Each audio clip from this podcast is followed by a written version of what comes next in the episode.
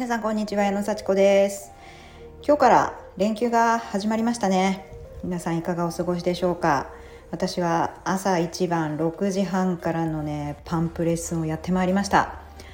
はい。ちょっとねいつも6時半からのクラス木曜日にやってるんですけどもね今日は土曜日っていうことでねまあちょっとちょっとね、まあ、参加者のあの面々も少し違う感じでねあのそれでもいつもの通り楽しく頑張りました。ただねあの連休特別レッスンということでちょっとプログラムが あの違っててあのパソコンでねいつも発見するんですけどもそのパソコンがちょっと普段通りだったので、えー、カードでのね発見になりました。ちょっと来てくださったお客様にはね少しだけあの戸惑いがあったと思いますけども。まあねあのそれでもすぐにねスタッフさんが対応してくれたんであの問題なくね、えー、レッスンすることができました。なかなかね普段と違う、えー、曜日であの普段と違うね感じでやるのも楽しいですね。私はまあいつも木曜日かなっていう感じですけども今日土曜日だった。ちょっとゆっくりできるなみたいな感じですね。はい。お弁当作りもなかったのでね土曜日のパンプ早朝パンプもいいなって思いながら、あのー、爽やかにやらせていただきました。そしてね普段通り、えー、また今からもね夕方のパンプに、えー、出るところです。しっかりね、あのまあ楽しく今日は夕方は60分のねマスタークラスなのでねそこも楽しいです。はい、あの本当にパンプ大好きでね、あの本当いい曲も多いし動きがね素晴らしいのでもう全身動いてねあの土曜日が本当楽しく過ごせるっていう感じですね。まああのまあ、これ聞いてる方近い方是非ね私のスポーツクラブ私のというか私がねやってるところに来ていただきたいですしあの遠い方もねえー、声だけでもね元気になってほしいなと思っております。体ね鍛えたいと思ったらちょっと連絡ください。オンラインでもやってますのでオンラインストレッチでねまず体をね、えー、ほぐすっていうのもねいいんじゃないかなと思います。で私ね朝早朝レッスンやって帰ってきてご飯食べてでまた夕方のねレッスンのちょっとまた曲がちょっと違ったりするので練習して明日もねパンプステップホットヨガと3つレッスンがあるのでそれの準備をしてまあ子供と少しおしゃべりしてみたいな夫とおしゃべりしてっていうようなねなかなか楽しい休日をね、あのー、過ごしました。ただね、あのー、まあまあ子供と話してて、えー、楽しいことだけでもなくてやっぱ文句言われたり言ってしまったりっていうのがどうしてもね発生しますよね。この短い時間の間でさえちょっとねいざこざがありますね。はい。でももうねあの気分変えて、あのもちろんあの爽やかにレッスン行くんですけれども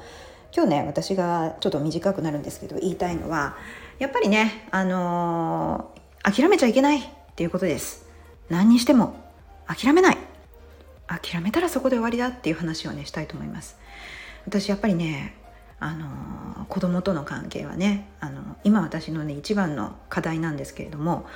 やっぱ親としても子供大好きなんですがなかなかねこう子どもの急速な成長にね親の方がついていけないっていうねで子供も自分がねもう変わろう変わろうとこう気づかずにもしてるわけですよね。で親のねことがま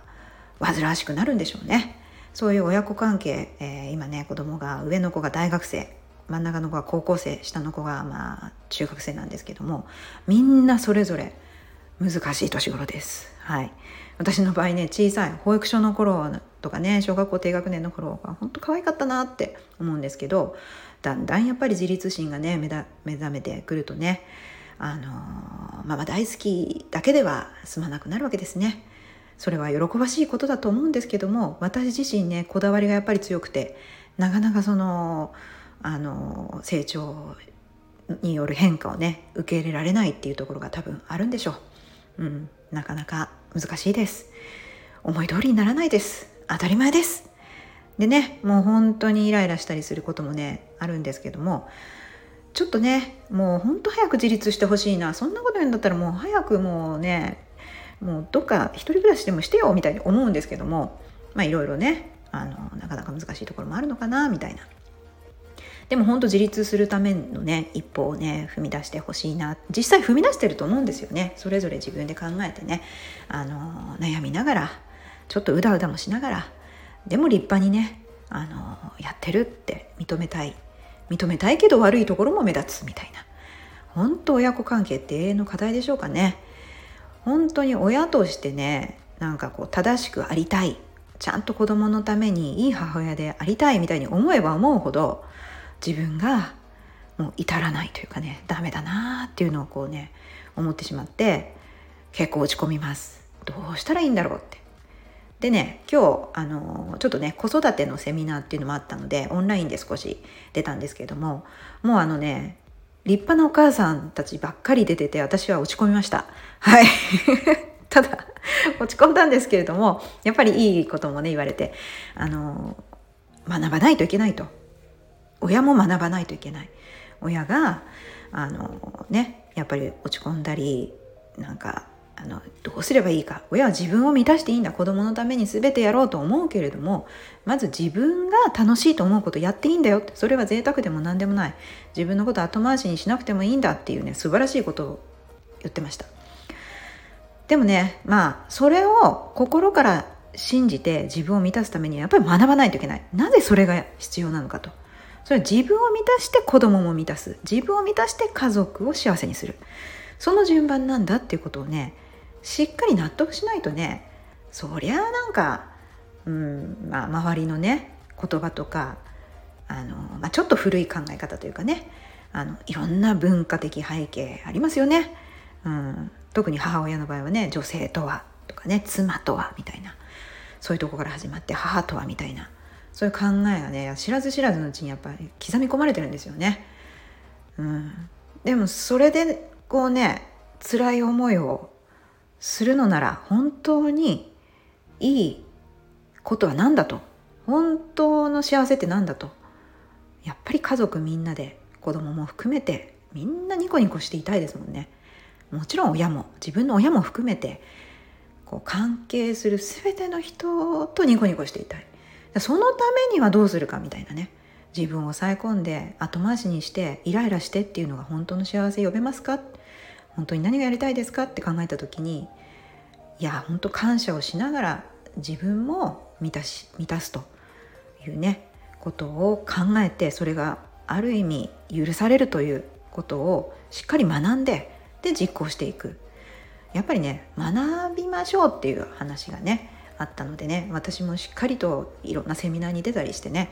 自分を振り返りつつこれからのねあの考え方しっかり学んで実行していきたいと改めて思いました。諦めちゃいけない。諦める必要なんかない。